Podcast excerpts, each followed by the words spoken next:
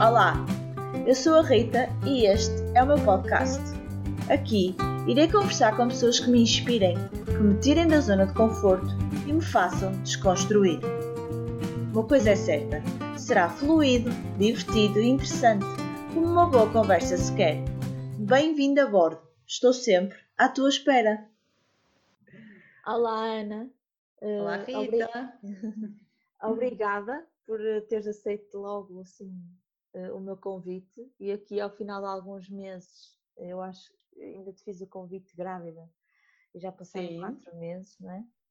Meteu-se aqui a, a pandemia e, e o, e o nascimento do Fernando Luís, teres aceito logo este meu desafio e, e estou muito contente eh, e muito grata por, por estares aqui eh, no meu podcast e teres aceito eh, conversar Uhum. comigo.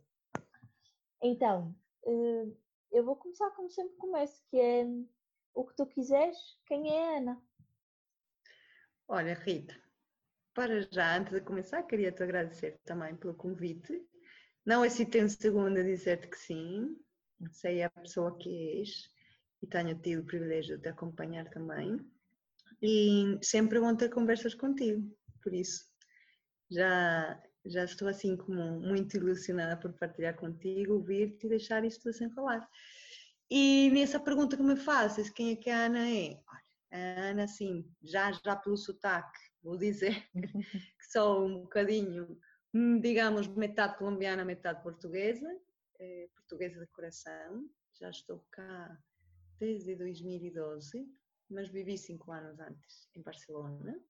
Sou hum, mãe de três filhos e também sou uma mulher que se declara como embaixadora da vulnerabilidade e da aceitação, que são palavras que ganharam vida para mim eh, há quatro anos, depois de- da morte do meu segundo filho. E começou aqui um- uma revolução na, na minha vida e na procura de, de respostas e de, de coisas que me ajudassem a, levantar-me, digamos assim, depois daquela queda. Sou coach, sou coach parental, facilitadora da parentalidade consciente, também dou workshops e palestras, eh, formações e já participei também num evento TED. Gosto muito de falar e partilhar as coisas nas que penso e, e acompanho nomeadamente mulheres, mulheres que querem viver uma vida autêntica, que se querem reencontrar com elas e, e faço sessões de coaching particulares. E estou aqui porque foi também assim que eu te conheci. Sim, sim, tu, eh, eu contactei-te no final de 2019, né? Sim. eu conheci a tua história. Eh, Nesta altura já toda a gente sabe que, que eu sou fã da parentalidade consciente e do, do estudo e do coaching, eh, em particular do Pedro e da Mia, e agora Uhum. de ti. Então eu conheci-te num episódio, ouvi a tua história, a tua história, parte da tua história, eh, num episódio do podcast do Pedro e da Mia e podemos eh, se calhar ir para aí porque o tema de hoje que eu Sim. quis aqui trazer era é, é esse né? Uhum. Hum, então tu partilhaste que és mãe de três filhos e hum, que a tua vida deu uma, uma reviravolta com a, com a morte do Lourenço, o teu segundo filho, certo? Sim. Queres Uhum. partilhar um bocadinho eh, do que foi? Sim, sim, e, e o que disseste, pronto, eu partilhei esta história assim pela primeira vez de forma muito completa no podcast de Inspiração para uma Vida Mágica com a minha, Micaela Albeni, conversa com ela e as pessoas até podem ir ouvir se quiserem saber mais da história. Eh, Sim, vou- resumida, podes deixar o link. Eu vou deixar o link depois para assim a história toda completa. Sim, é muito, que está aí a é- história. Para mim é interessante ouvir. Foi. Obrigada. A partir daí recebi eh, muitas, muitas partilhas, não só de perda relacionada com filhos, mas outro tipo de perdas e situações mais, digamos assim, difíceis de aceitar. E basicamente eu, eu sou mãe do Tomás que tem seis anos, e o Lourenço nasceu em 2016, uma gravidez normal, aliás, das três gravidezes, a melhor de todas, o parto mais tranquilo, o parto mais bonito. E 36 horas depois de ele ter nascido, foi-lhe diagnosticada uma cardiopatia congênita muito grave, uma drenagem venosa pulmonar anômala total. Naquela altura, o que é, é isto? Como é que isto se digere? E nunca nos passou pela cabeça o que é que isto iria trazer à nossa vida, né? porque a primeira hum, coisa que nos aparece quando temos um desafio assim, com alguma doença dos nossos filhos, é, é aquela esperança de isto é uma coisa que se vai resolver, isto não pode estar a tocar a mim, isto vai, vamos ultrapassar isto e vai ficar bom. E, bom, ele viveu 54 dias, um internamento muito complexo, muito difícil, muito forte, que me mexeu com, com todo. Vivemos uma realidade assim muito difícil no hospital até que a 24 de maio de 2016 ele faleceu. Faleceu na presença do pai, no meu colo, e o Tomás ficou aqui em casa à espera do seu irmão. O Tomás tinha dois anos e pouco. E, e a partir daí começou-se a construir tam, também uma relação com o Tomás diferente, diferente, mais consciente e bem mais vulnerável pela minha parte porque hum, ele começou a ver uma mãe com coisas que eu não tinha visto antes e eu comecei a deixar ver também coisas que eu não, não deixava ver. E, e começou-se também a criar uma narrativa à volta da morte. Ele tinha dois anos, nem todas as crianças com dois anos contactam, digamos assim, com a morte. Pronto, podem ver no filme um, um animal de estimação que morre, mas muitas vezes até evitamos falar disso. E eu tenho acompanhado o percurso todos estes quatro anos como a morte e o conceito da morte tem mudado no nosso filho. E é bem interessante e também muito mágico ver como eles, de forma tão natural até, se relacionam com isto. Depois, em 2018, nasceu a Sara, uma menina é, arco-íris, luz, determinada, forte, saudável, é uma gravidez que foi muito de risco, de estar deitada na cama muito tempo. Deu-me de tudo na gravidez, tive perdas, tive risco de aborto, deu uma tromboflebite, tive, tinha de colocar injeções por causa das, das veias, bom, tudo o que podia acontecer, mas um, uma mãe consciente e muito entregada, entregue ao momento, enquanto que as outras gravidezes as vivi muito em piloto automático. Né? É ter um filho, para ter um filho vai correr tudo bem, o filho nasce, está tudo bem. Aqui foi diferente. Aqui dei-me tempo para parar, se era para estar na cama para dormir, para ler, para, para me relacionar diferente com a Sara E o meu mantra, a minha palavra escolhida durante a gravidez, desde que soube que estava grávida 2007, foi confiar, a confiança. Está escrito no caderno que levei de férias quando descobri que estava grávida e aquela palavra é, que é uma atitude do mindfulness até um, um dos nutrientes da autoestima, parentalidade consciente, fez muita diferença na forma como vivi a gravidez da Sarita. E, e a Sarita tem dois anitos e por esta altura o Tomás, com a sua idade, já estava a lidar com estas coisas, coisa que a Sara agora irá compreender e, e ir a ouvir de outra forma. Aliás, já está a ver de outra forma. E penso que este, estes tempos de pandemia também, quando me propuseste falar disto, têm colocado muito a palavra morte em, em muitas partes. Né? De facto, quando isto começou, mortes e mortes e mortes todos os dias, e tantos Sim. mortos, tantos mortos, e os miúdos a perguntarem.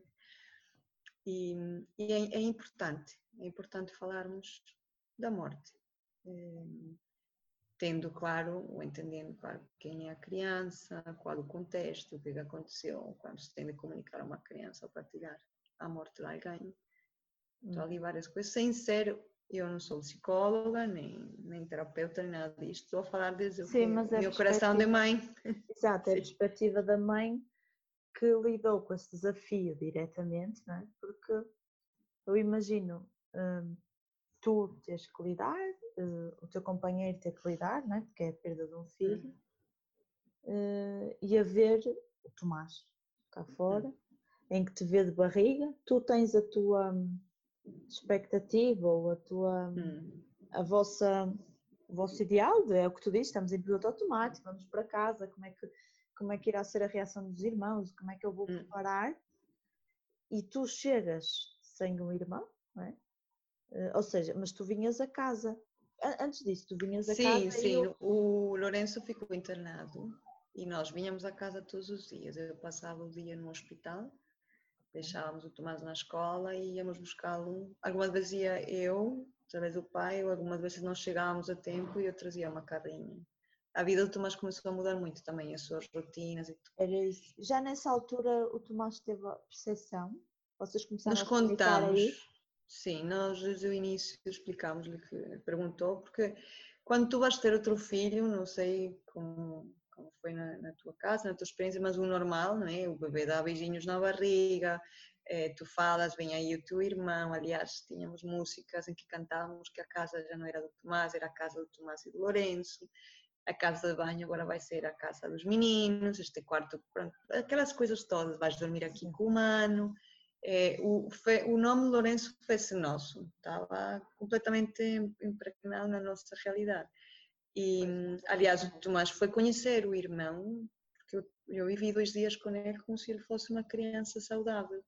E o Tomás foi belo e mudou-lhe a fralda e ah. estivemos juntos no hospital e não tiramos uma foto os quatro por aquelas coisas, sabes, do piloto automático. Daqui a dois dias já vou para casa, já tiramos as fotos em casa, deixa lá Há algumas memórias, o momento em que ele entra ao quarto e vê o irmão, mas não ficamos com uma, uma foto dos quatro.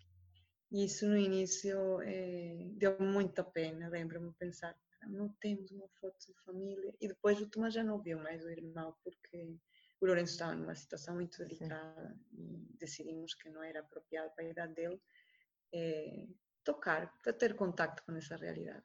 Claro. Explicámos-lhe que o irmão tinha um, um, uma doença, um doi-doi no coração, naquela altura ele começava a dizer as suas primeiras palavras uhum.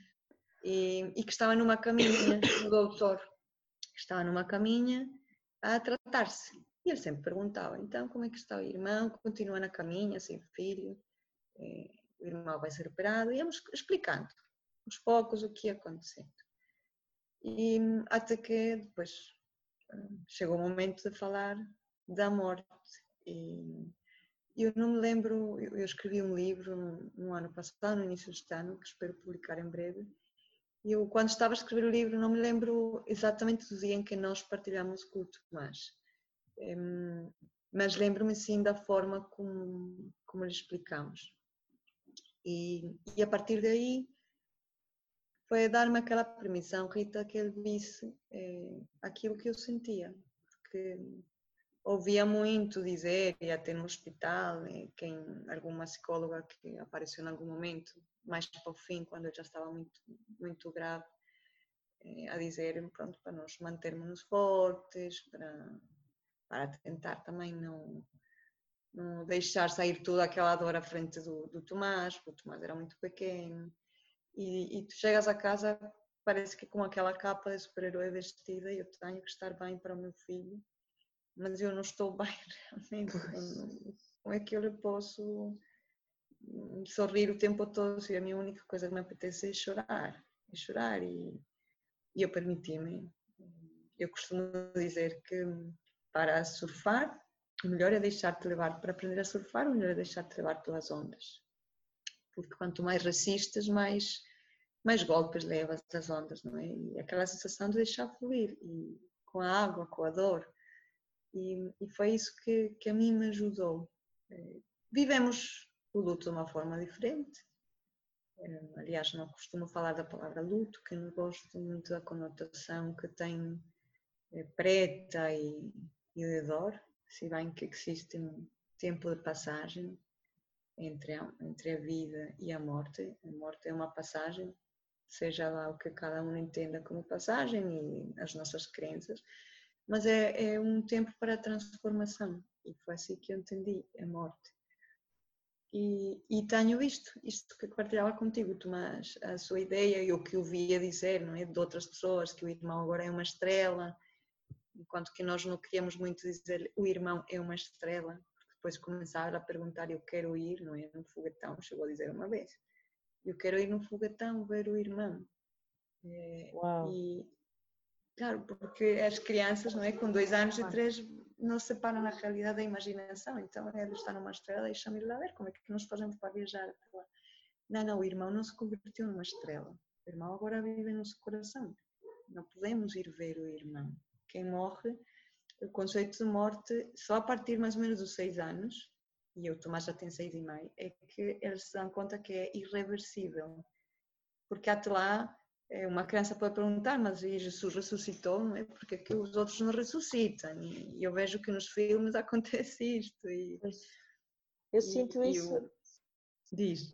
Eu, eu sinto, estava, aliás, esta partilha também veio do, do facto de, de se calhar ele ter a ilusão, ou nós termos a ilusão que é preciso passar pela morte para hum. de perto para haver perguntas. E, um, e talvez, pronto, se calhar talvez pela pandemia e os filmes e tudo, mas a verdade Sim. é que a Matilde tem, além de, ter, de, de, perguntar muito, mas de uma forma muito um, muito vincada, ou seja, muito curiosa, nem é vincada, Sim. de muita curiosidade, assim muito solta, ela já faz afirmações, né? Uh, então, uh, no início, eu acho que nós que não temos nenhuma uh, ligação ou não aconteceu Sim. nenhuma morte, andamos sempre à procura, primeiro, ah, de onde é que vem isto? Uhum. E então eu tenho que respirar e, e, e, e, olhar de forma curiosa, não é? E, aqui acho que a parentalidade consciente é ótima por causa disso, não é? Observar em mim o que é que está a acontecer, porque é que eu estou, uhum. porque é que eu estou a tentar ir ver de onde é que vem e não Sim. tem sido nada interessante saber de onde é que vem, porque o que tem sido curioso e interessante é como é que uma pessoa se relaciona com aquilo. É? Uhum, uhum. E ver as afirmações, e tu agora estavas a dizer que só aos seis anos, não é? Normalmente é que Mais ou é menos, reversível. Sim. E as perguntas da Matilde, que vai fazer cinco, são nesse sentido, foi, são, uh, pai, tu vais morrer, muito diretas, não é? Muito concisas. Sim, sim. Tu vais morrer, eh, pai ou mãe, uh, não voltamos, uhum. um, ou eu quero morrer na rua, eu quero morrer em casa, uhum. eu não quero, ou seja, a forma de morrer, né? Um, ou eu vou morrer, mãe. E aquilo às vezes assim, até fica Sim, e, e, a tendência logo dizer, não digas isso, não digas isso, que tu não vais morrer. Por acaso eu não tenho, por acaso eu não, mas eu acho que não tenho, talvez por te ter conhecido e talvez por não ser a primeira vez que temas como a sexualidade e a morte, por exemplo, hum. foram sempre temas que eu acho que fomos à procura de dizer assim, olha, peraí, isto vai surgir sim, em algum hum. momento nas nossas vidas, não é? Eh, como é que uma pessoa quer se preparar, se é que se quer preparar, não é? Ou como é que uma pessoa quer se relacionar com isto ou quer responder a isto.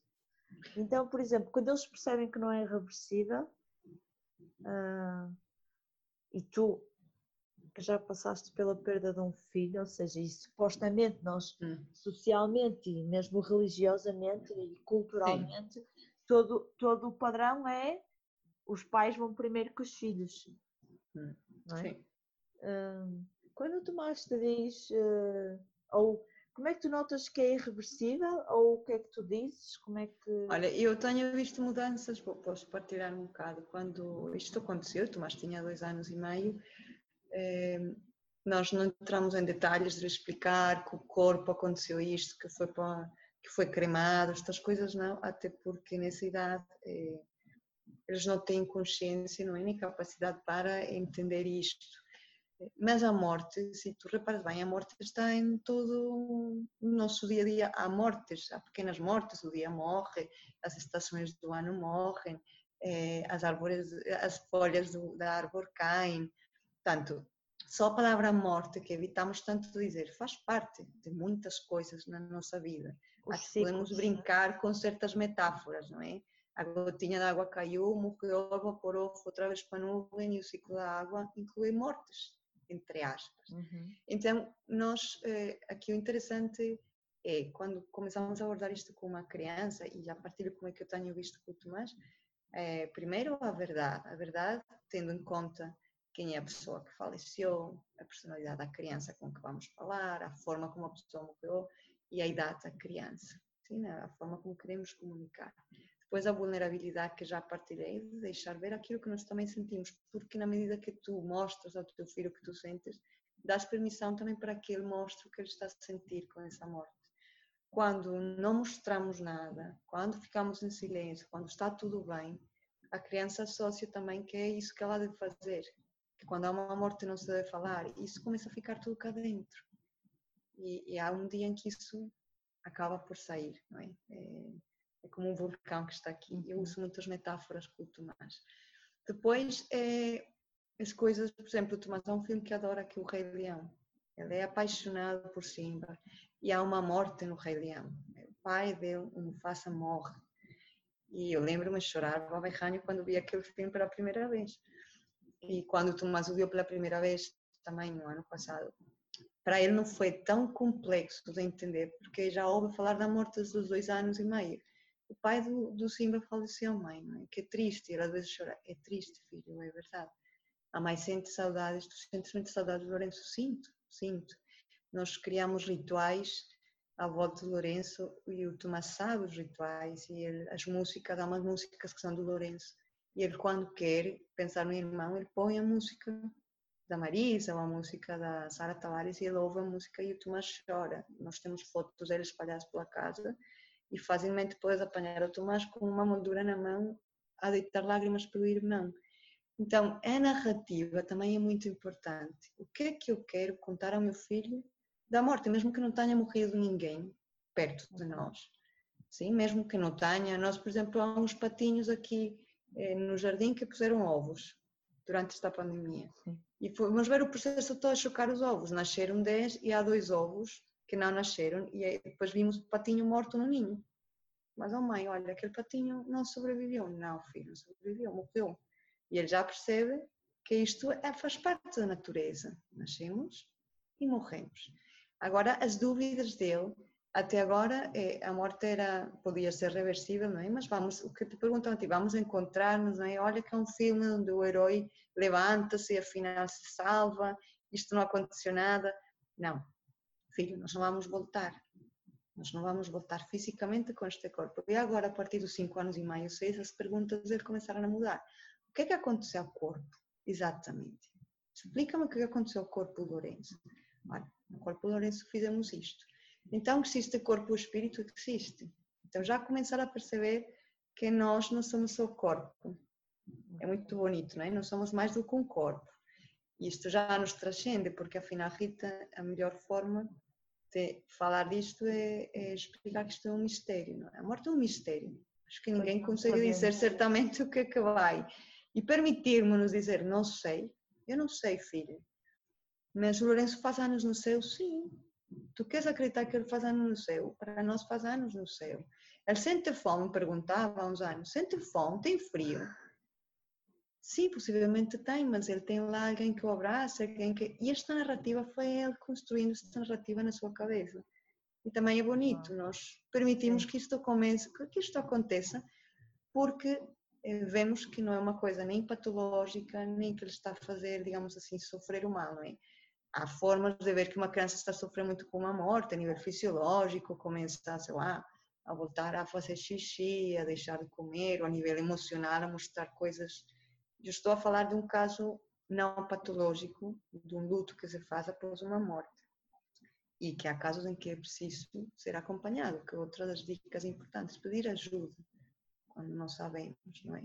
Agora, a partir desta idade, a morte, que era uma coisa assim, morreu o Lourenço, morre um patinho, ele está a dar-se conta que isto é transversal a todos, ao pai e à mãe também, o pai, eventualmente a irmã.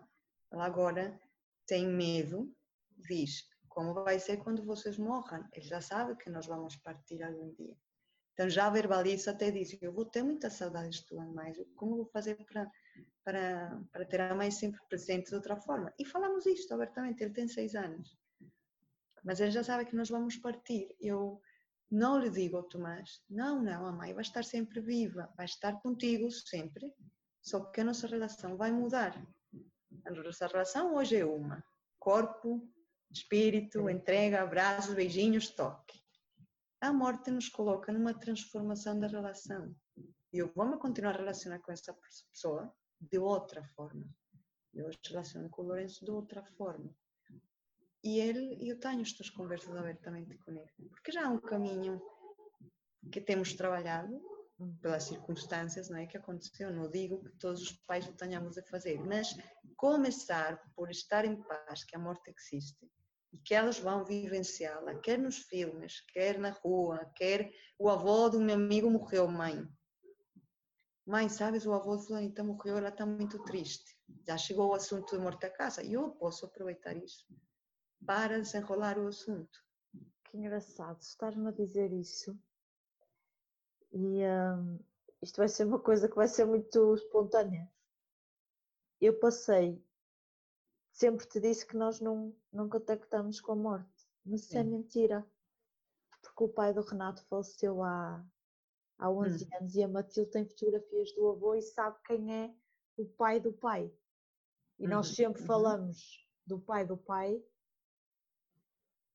um, como alguém que morreu e o nosso Aliás, o meu filho é Fernando Luís, porque o nosso melhor amigo. Sim, lembro-me. Há um ano e meio e ela lembra-se. E uh, agora, por acaso. Mas estás a ver? Eu estava a dizer que ela não tinha contactado com a morte. Isso não é verdade. Porque nós sempre dissemos. Uh, realmente, ela pergunta pelo Luís e nós respondemos.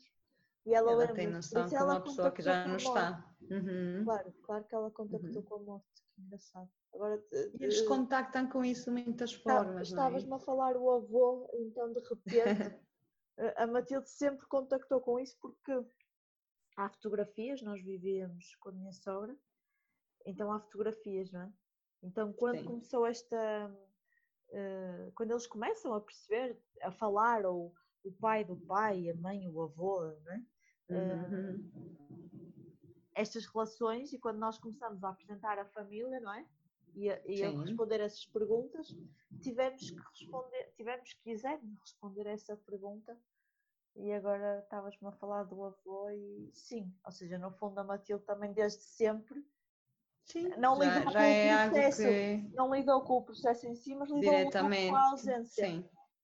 E nós sim, também sim. lidamos com essa ausência. E é engraçado como, como, nós estamos a, a viver todos outra vez essa ausência e essa relação. Sim, essa relação que mudou. Uhum. Inevitavelmente, e tu conheces os olhos dos meus filhos, toda a gente nos uhum. pergunta os olhos, os olhos, e é, é a genética do, do neste caso, e, e, estamos agora todos a viver esta, esta relação, no sentido de, desta ausência, né? Uh, o que é que seria se ele estivesse cá? Que é no fundo Sim. o nosso desejo, não é? E, e, o que é que ele acharia, que conversas é que teríamos, será que as relações seriam assim, as reações, não é? Como é que nós estaríamos todos se essa pessoa estivesse cá? Uh, Sim. Hum. Isso é inevitável acontecer, o, o é. mas ainda hoje já nem tanto, mas tinha fase em que, ah, então se, se Lourenço estivesse vivo já teria... Ele tem quatro, porque ele acha que o Lourenço vai fazendo anos, vai crescendo com ele. Para ele, na sua cabeça, o irmão não é um bebê, pequenino. E, e estaríamos aqui os três a brincar, estaríamos, filho. E eu, eu, eu deixo-o falar e tento criar essa ligação com ele e que ele vai também ajustando a sua própria narrativa. E a sua narrativa dele, vou num foguetão, já mudou. Isso tem tornado mais completa. E acontece com a nossa vida, não? Quando tu começas a contar a tua história, de, de, de como nasceu, por exemplo, o Fernando, contas uma vez, contas duas, três e a tua própria narrativa se vai aperfeiçoando, vais encontrando novas palavras para explicar e para dizer e para dar a entender melhor aquilo que te aconteceu. A é mim me tem acontecido, sempre que eu partilho esta história, é, vai-me ajudando imenso, faz parte da minha terapia, ir entendendo, encaixando as partes e estou a ver que o Tomás lhe acontece exatamente o mesmo. Por exemplo, a Sarinha tem dois anos e pouco, vê as fotos e já dizemos, esta foto, este é o irmão, com o Lourenço e o Tomás lhe explica: Sabes, Sarita, o Tomás tinha um, um problema no coração e ele morreu. E agora o espírito dele está lá acima e está à beira de Jesus. Pronto, aqui também se encaixa nas crenças que tem a família. Não, nós, nós somos uma família católica Uhum, claro. e, e ele sabe, sabe quem é Jesus, Maria e isto tudo. Portanto, para nós faz sentido que também isso faça parte da narrativa. Claro, sim. Há para alguém que não faz e também é bom quando existem estas diferenças, porque isto também ensina os nossos filhos na diversidade que existe, não é? Daqui a uns anos vai encontrar alguém na escola que vai dizer, ai, o meu avô morreu e fizemos isto, sei lá, algum ritual diferente, mas vai dizer, olha, que curioso, que na minha casa o que acreditamos é isto. E está tudo bem com o que tu acreditas e com o que eu acredito. Não há verdades absolutas. Sim, e eles próprios trazem, por exemplo, a Matilde lá Hum. está, se calhar por ouvir outras narrativas, por, Hum. por vídeos, por, eh, por filmes, de te ver a rezar ou, ou de agradecer a Jesus. Eh, a Matilde já se deitou, nós não somos eh, eh, Sim. católicos nem religiosos. a Matilde deitou-se há bem pouco tempo a dizer à mãe: Espera aí, tenho que agradecer a Jesus. E aquilo, não, foi muito bonito, sabes? Eu, eu, mas eu sempre achei que me ia fazer alguma comichão. E, e- Sim, sim. porque, Que é uma cheira assim contigo.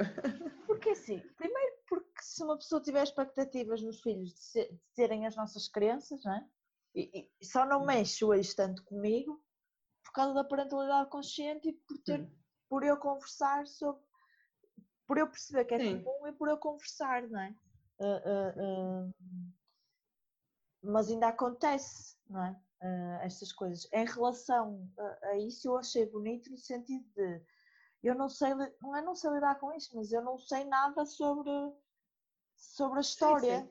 católica e se calhar ah, ah, eu sempre tive curiosidade ah, na leitura da Sim. Bíblia, já li por, por, curiosidade, não é? Nem é por, Sim.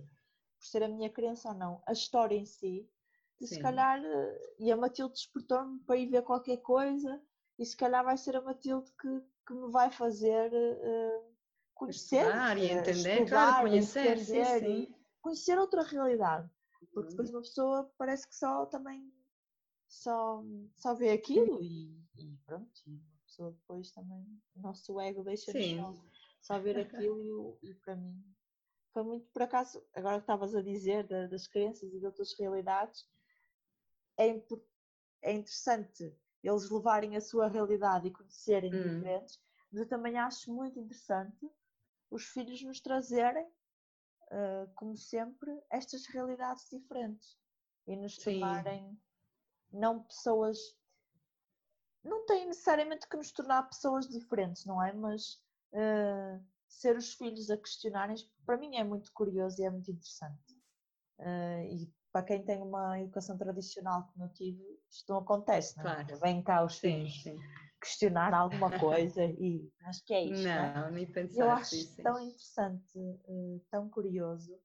hum, e a forma como eu te estou a ouvir falar, hum, e vivo-a com a Matilde, e acho que viverei também com, com o meu filho, Uhum. em- neste caso mais cedo, não é ainda mais nem menos, é mais cedo, Sim. porque a Matilde quando nasceu eu não tinha estas, Sim, esta consciência, esta curiosidade, hum, é muito, porque é muito bonito e é- parece muito leve. E tu falas em choro, tu falas em, Uhum. em- Lá está, é o que tu dizes, a vulnerabilidade, não é? Mas não Sim, é eu, eu costumo dizer que Não é estás tocar-te a palavra leve, e eu costumo dizer que uma vida é o contrário de uma vida leve não é uma vida pesada, é uma vida em resistência. É isso. A resistência é tudo o contrário à aceitação. É- Eu aceitar é estar em paz com o que é, entender que isto é o que é. Como é que eu agora me quero relacionar com isto? E isso é essa mensagem que nós temos passado para o Tomás. Isto é o que aconteceu. É, quando no início ele tinha porquês, sabes, naquela fase dos porquês dos miúdos, dos três anos, quatro, que é tudo, porquê isto, porquê isto, porquê isto, porquê isto? É, os porquês era, não sei, filho, é um mistério. Eu lembro-me, quando eu fiquei grávida da Sara, soubemos depois que era uma menina. Lembro-me de uma cena no, na casa de banho do Tomás, ele ia tomar banho, e ele olhou para mim e disse, oh, mãe, mas porquê que vamos ter uma menina? Porquê não é um menino? Eu quero tanto o Lourenço aqui, eu quero um menino, sempre. E chorou. Eu não quero uma irmã. E eu olhei para aquilo, Rita, e lembro-me de ajoelhar-me no chão e eu comecei a chorar e disse ao filho, eu não sei explicar-te porquê. Mas eu sei que esta menina nos vai fazer feliz, nos vai fazer sentir muito felizes. E percebo também que tu queres o teu irmão. Eu também gostava muito que ele estivesse aqui. E não sei, eu muitas vezes dizia ao Tomás, não sei, não tenho resposta para isso. Isso também é bonito, não é? Porque achamos que temos todas as respostas, temos sempre que dizer qualquer coisa, vamos buscar o livro que nos diga o que é que temos de dizer. E só o facto de deixar o não sei também abre portas para outras coisas. Vamos, vamos ir entendendo juntos o que é que isto vai dar. Um, há pouco partilhei nas minhas redes sociais, eu durmo com, com uma roupa do Lourenço por baixo da almofada. Já lá vão quatro anos e eu ainda durmo com essas roupinhas. E é muito lindo ver como que o Tomás sabe que aquilo é importante para mim. E ele pega na fraldinha de pano e a dobra quando me ajuda a fazer a cama. E mãe, eu vou pôr aqui porque isto é importante. E ele pega nas roupinhas e as abraça e a cheira. Eu nem sei, eu não faço eh, isso, está na minha almofada. Mas ele pega com um cuidado, com um carinho e diz: Isto é importante para ti, mãe, não é? E, e às vezes deita uma lágrima, às vezes diz: Quero falar do Lourenço, pergunta-me coisas dele. E isto também dá origem a conversas bonitas com eles. Portanto, o facto de querer ocultar também nos tira o privilégio de ficar a conhecer mais os nossos filhos e de nós próprios. Portanto, uhum. aqui a foto do Lourenço, há um álbum de umas fotos que eu tirei quando estava grávida, há um cantinho no nosso quarto com um santinho que fizemos para a missa dele, com umas, umas imagens que as pessoas me foram dando, pessoas próximas, de um anjinho, de uma virgem, há uma luzinhas que nós usávamos no hospital que tinha música que nos deixaram levar quando ele estava internado na cirurgia torácica que dá luzes e são umas estrelinhas e eles pegam nesse brinquedo e adoram e é a forma que eles se lembram e a Sarinha já começa a gostar muito desse brinquedo também, sabe? E ela diz que é do Lourenço. Ela não sabe quem é o Lourenço, mas ela diz, ah, isto é do Lourenço. E isto tudo nos permite criar conversas, portanto também é bonito, é, era outra coisa que eu gostava de partilhar com, com a humildade de dizer não sei, com os próprios medos de falar da morte, deixar que isso aconteça, criar estes diálogos. E eu tive uma conversa há pouco com o padre Paulo Duarte e a Micaela Bem, num projeto Sim. que eu fiz durante a pandemia, e uma mulher partilhou connosco no final da conversa que o marido faleceu há dois anos, com 40 anos, de forma fulminante, com dois filhos pequenos, que o filho, seis anos, perguntava, mas mãe, porque é que isto aconteceu? Vamos voltar a ver o pai, vai ressuscitar. E ela dizia, eu não sei, estar a fazer mal em dizer não sei. Dizemos, não, é que a vida é um mistério, a morte é um mistério. É, é, o oposto da fé não é a dúvida, é a certeza. Não, é? claro. não há certezas aqui. E está tudo bem. Por isso, acho que, que é um bocadinho isso, Rita. Uhum. Deixa-me só fazer-te, acho que temos aqui bom material para pensarmos e refletirmos. Deixa-me só fazer uma pergunta, eh, não a final, essa já a faço, que é tu em que medida é que tu achas que a parentalidade consciente ou que tipo de ajuda eh, tu pareces muito tranquila a falar sobre isso, não é? E eu acho que depois uma pessoa tende a cair na. Pelo menos eu, vou falar de mim, do que, é da, da, experiência que eu tenho, depois principalmente quem é mãe, que é, ok, tudo bem, uh, quase que preciso de passar por isso para saber o que dizer. Uh, então, hum. queres só partilhar se, se, pediste ajuda, que tipo de ajuda pediste, Sim. em que medida é que a parentalidade consciente uh, te ajudou, né? no sentido de não sei, Sim, olha. conhecendo eu a parentalidade consciente, se calhar a forma de comunicar, ou seja, a intenção, se calhar. Sim. Não sei se aí Fez toda a diferença. Eu, isto aconteceu em maio, quando faleceu, e os meus pais estavam cá, tinham vindo ver o neto, é? ver o nascimento do neto e acabaram por assistir a, ao funeral do neto. Aqui ah, meu pai dizia, eu nunca pensei que isto me pudesse acontecer para o meu pai foi, especialmente para o meu pai, foi um trauma, porque eles tinham vindo da Colômbia, vieram quando nasceu Tomás, vieram quando nasceu Lourenço, quando nasceu a Sara. Então, eles ainda ficaram conosco mais 20 dias, e foram dias muito bons de, de sair com o Tomás, de levar o Tomás um bocadinho para a rua, porque o Tomás passou muito tempo sem nós, eu passava todo o dia no hospital, depois chegava muito cansada, só queria estar ao colo com ele. E eu no dia seguinte acordava muito cedo para ligar ao hospital e para ir outra vez e estar com o meu filho. Portanto, proporcionamos o Tomás esse mês a seguir assim espaços em família, com os avós. Depois eh, meteu-se o verão, as férias, estivemos com amigos. Depois, em setembro, veio a minha irmã visitar-me. E só em novembro, dezembro, ficou tudo mais calmo. Outubro, novembro, quando começou a vida a ir outra vez ao normal, sabes? Já não há família, já não há visitas. Vieram umas amigas de Barcelona. O Tomás já voltou à escola. Foi aí que eu comecei a, a encontrar essa dor que estava em mim de uma forma muito mais palpável. Eu chorava muito, mas foi que me permitia estar em casa, chorar, saía para o mar todos os dias, caminhar, dias que nem me apetecia tomar banho, nem sair da cama. Eu gosto muito de escrever, escrevia, escrevia, escrevia um diário durante o internamento dele, que foi uma grande ajuda. Quando eu, chegam até mim mulheres que estão a passar por isto, a primeira recomendação que lhes dou é escrever, o que seja que for, uma palavra, uma frase, porque eu tenho esse diário de 54 dias. Eu deitava muito tarde, ainda estudei a leite, mas não me deitava sem escrever, nem que fossem duas frases do que eu vi, aconteceu, o que senti. E é mágico. Eu demorei um tempo em pegar outra vez nesse diário, mas foi muito terapêutico. Então, essa foi uma das primeiras ajudas. Depois voltei à Colômbia, no início de 2017, tinha de ir ao meu, às minhas origens, sabes? Tinha de ir estar com os meus pais, estar na minha casa, com as minhas amigas. Fui com o Tomás, tivemos um mês lá, os dois. O Pedro, o marido, não conseguiu ir. E fez-me muito bem. E quando voltei, que já tinham passado 10 meses, foi a primeira vez que procurei uma psicóloga. Fiz eh, umas sessões com ela, três sessões de psicoterapia porque eu precisava eh, que alguém me dissesse se o que estava a acontecer comigo era normal. Normal. Ok. E logo desde a primeira conversa ela disse: Olha, não há nada patológico no luto que tu estás a fazer. Eu chorei, babai quando lhe contei. Lembro-me que ela tinha um pacotinho de, de lenços e fartei-me de chorar e chorar. Eh, e dizia-me: Se isto está a acontecer, eu não quis. Eu saí do hospital Rita com uma receita para comprar medicação para dormir. Eu nunca quis comprar aquilo. Eu dizia, eu consigo dormir. E nos dias que não conseguia dormir, eu quero ver o que é que estou a sentir. E foi todo um processo assim muito bonito, natural, doloroso.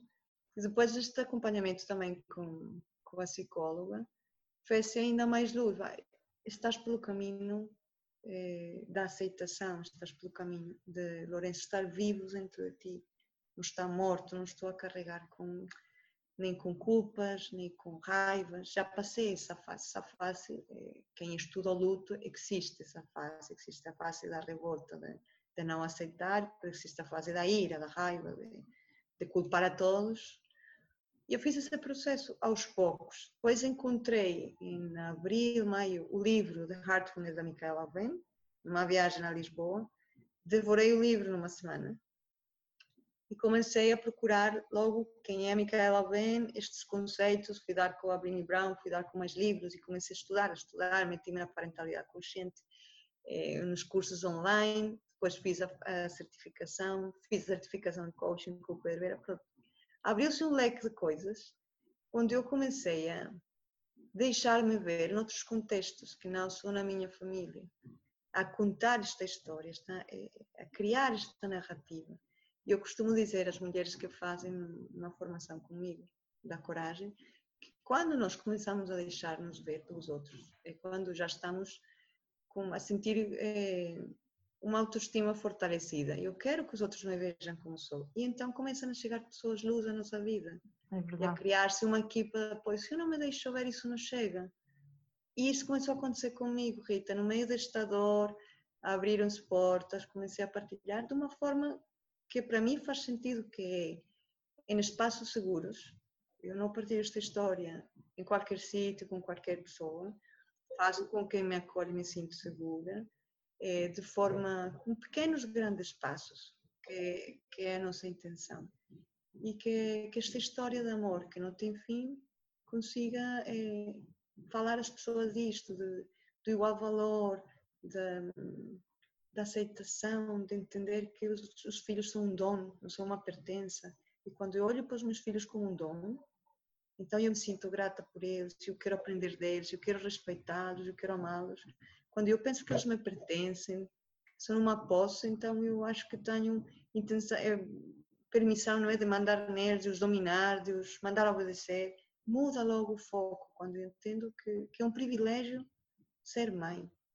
Porque há mais que querem ter filhos e não podem, há mais que os têm e os perdem, e há mais que os têm e não, não, é? não, não, não sabem do privilégio que é ter um filho, ter um filho saudável e poder construir uma relação saudável, que é o mais importante. Portanto, a parentalidade consciente foi uma ajuda incrível e, e junto com, com, o que o Lourenço me trouxe, o que faz com que hoje eu me relacione de uma forma tão diferente com o Tomás e com a Sara e que eu consiga me vulnerabilizar, nomear as emoções que sinto, deixar que eles participem também na minha história, das minhas intenções, de como isto me dói, como isto ainda me custa e cada ano, os meses de março, abril e maio são meses difíceis e o Tomás sabe e cria-se uma, uma dinâmica tão, tão especial em que é permitido também. A sangue, a revolta e ele às vezes chora e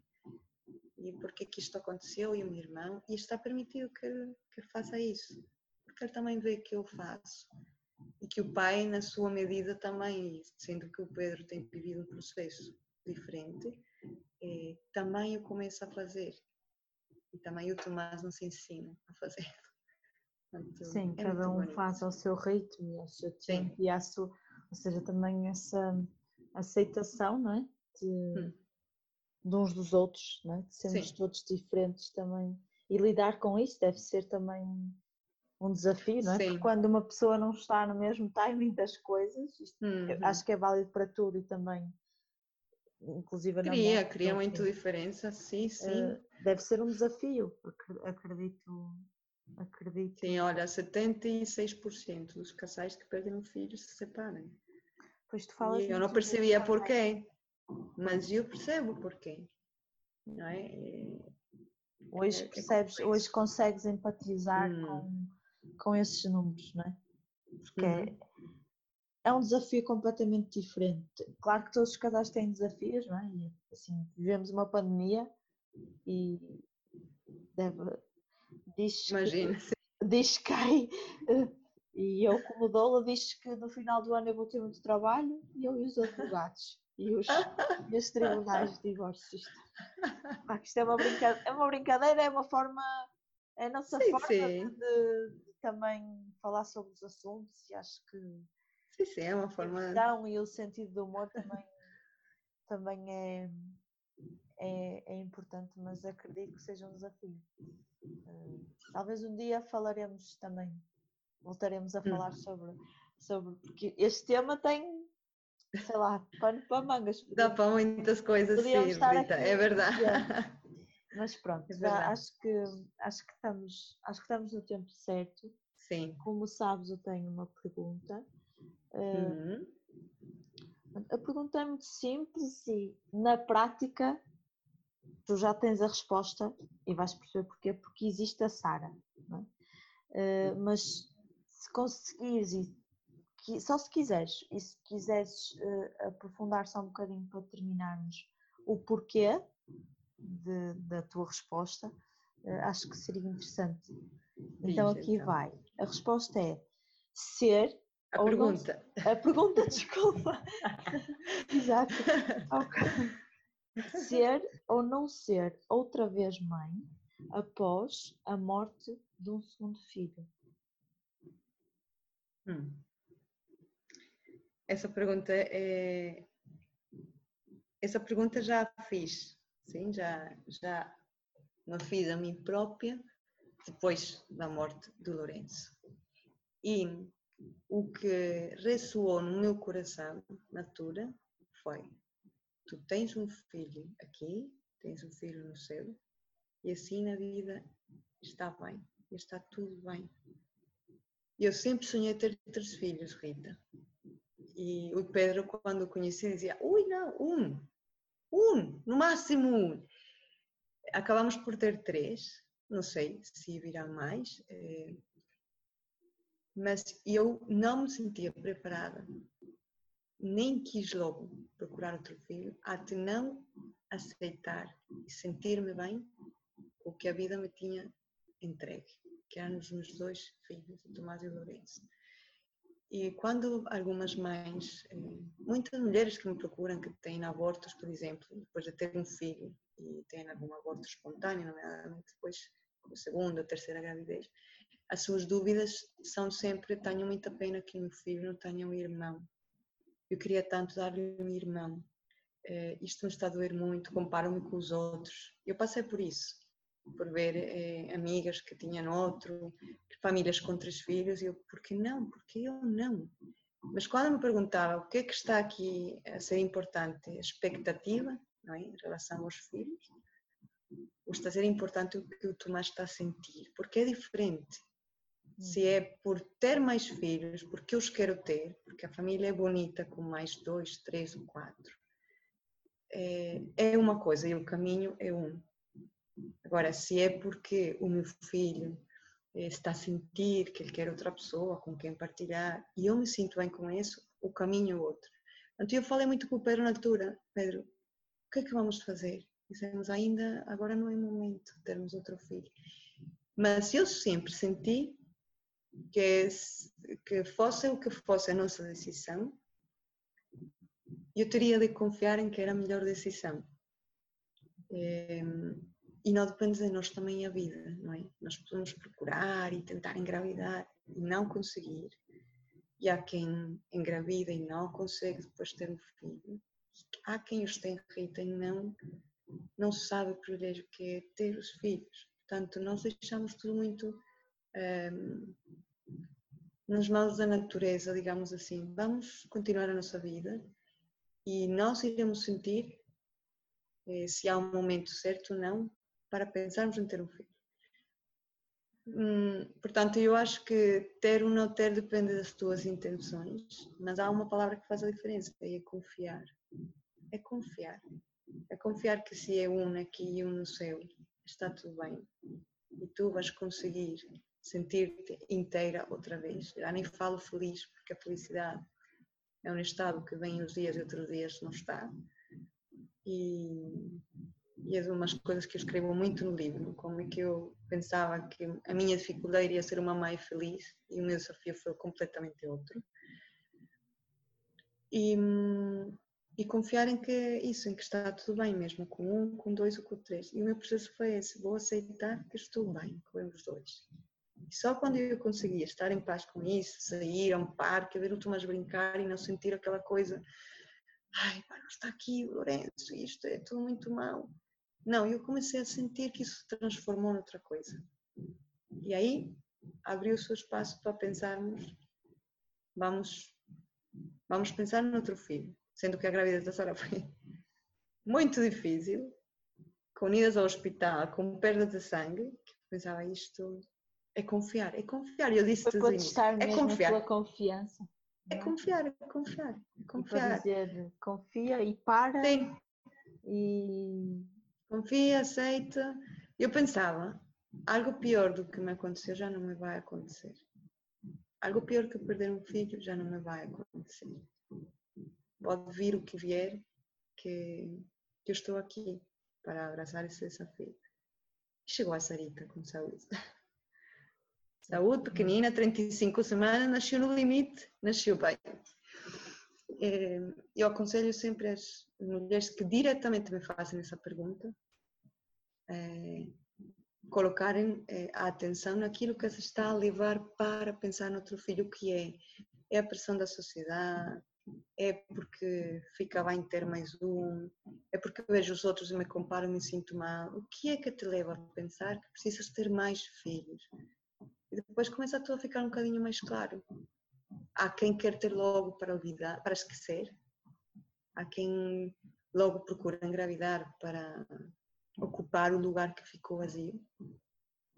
Isso é respeitável e leva-te para outro caminho. Outro caminho no, no teu luto.